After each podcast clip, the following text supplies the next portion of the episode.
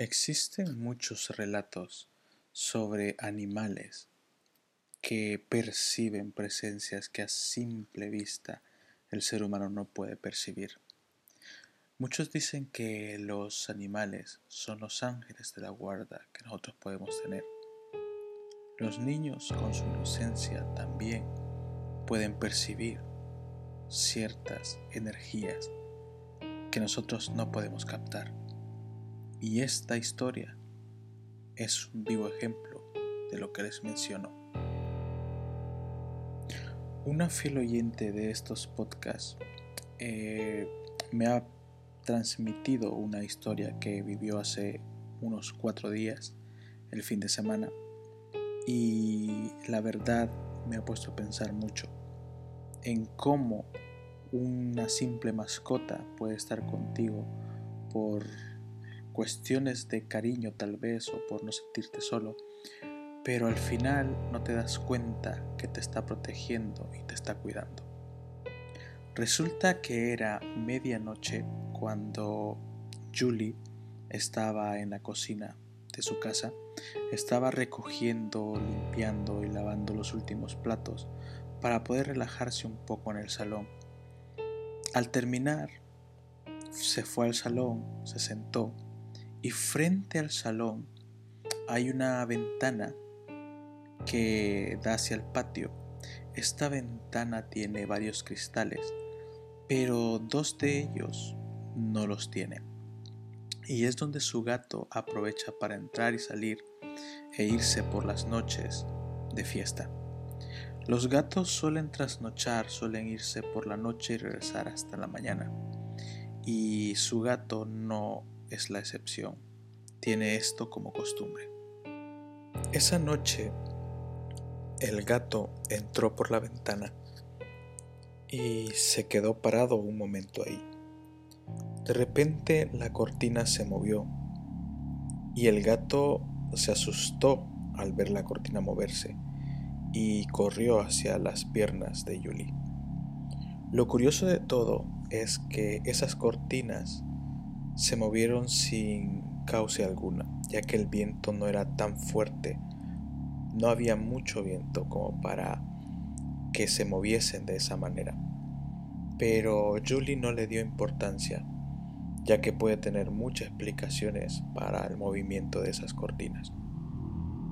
Pero al pasar los minutos, el gato se paró y se fue justo frente de Julie y se, puso en posición de ataque, pero no viendo a Julie, sino viendo hacia la ventana. Se puso en posición de ataque como queriendo defender, y no defenderse a sí mismo, sino defender a Julie, ya que cada segundo el gato veía hacia atrás para ver si Julie estaba bien, y luego veía hacia adelante y se quedaba en esa misma posición en una posición de ataque. Julie, al ver esto, le dio miedo, comenzó a sentir un poco de terror. Su piel se puso eriza, sentía un frío, sentía un ambiente cargado. Comenzó a sentir algo, una presencia que rondaba por su casa. En ese momento ella lo único que pensó fue lo que su madre le enseñó, ponerse a orar en esas situaciones. Julie se puso a orar para que esa presencia que estaba agobiando desapareciera, se fuese y la dejase en paz. A los minutos de empezar a orar, comenzó a relajarse, a el ambiente a calmarse y el gato se tranquilizó. Ella se quedó sentada en el sofá con su gato viendo la televisión para olvidar ese mal momento que no le encuentra una explicación lógica. Siempre con las luces encendidas, esperando a que ese momento tenso terminara.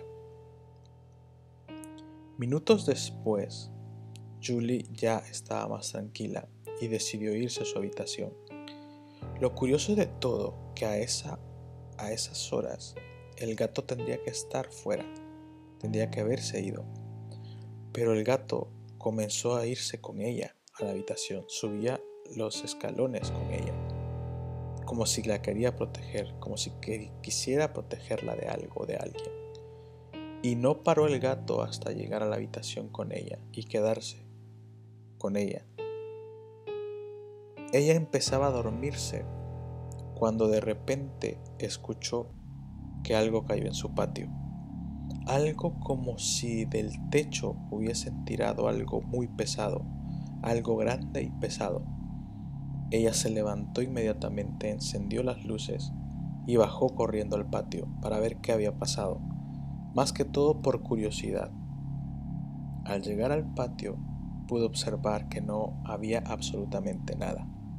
Esto volvió a activar a Yuli y a poner sus pelos de punta. Pero empezó a pensar, ¿será por mis mismos nervios? ¿Será porque me estaba quedando dormida que he escuchado esto y no hay nada? Pero en ese momento su madre se acercó y le dijo, ¿qué ha sido eso? He escuchado un ruido como, si como que se han tirado algo desde el techo. En ese momento Julie se dio cuenta que no era su imaginación y que algo más estaba pasando ahí. Julie y su madre empezaron a orar para que ese ambiente comenzara a tranquilizarse y pudiese dormir tranquilamente. Pero ella sabía que algo más acechaba en su casa.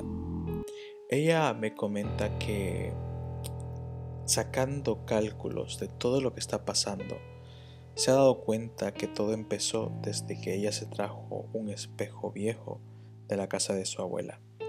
Un espejo que al parecer tiene muchos años acompañando a su familia. Y como he dicho en muchos podcasts, muchas veces eh, los espíritus, los entes, no solo habitan en las casas, sino también en objetos. Son transmitidos a través de objetos. Los espejos se sabe que son puertas a otras dimensiones. Y posiblemente esto sea la raíz de lo que pasa en casa de Yuli. También, hablando con ella, hicimos un pequeño experimento donde dejó su móvil por unos segundos grabando para ver si podíamos escuchar algo. Sinceramente eh, esperaba escuchar una voz de alguien hablando, pero sí logramos escuchar algo y a continuación les dejo el audio.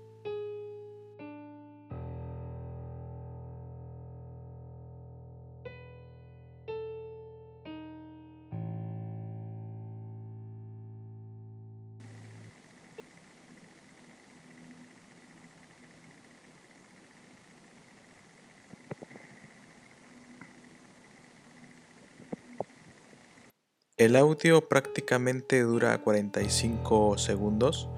Yo he cortado para poder llegar a lo que nos interesa. En el segundo 7, 8 más o menos se escucha como, como un movimiento del teléfono, pero al instante se escucha como un golpe, un golpe a lo lejos. Tienes que ponerte cascos para escucharlo. No había nadie en ese momento con ella. Ella había dejado el teléfono ahí porque quería que algo pasase, algo se escuchase y se escucha ese, ese sonido. También debo decir que me ha mandado otra grabación que hizo esa misma madrugada. Al irse a dormir, dejó grabando por 38 minutos.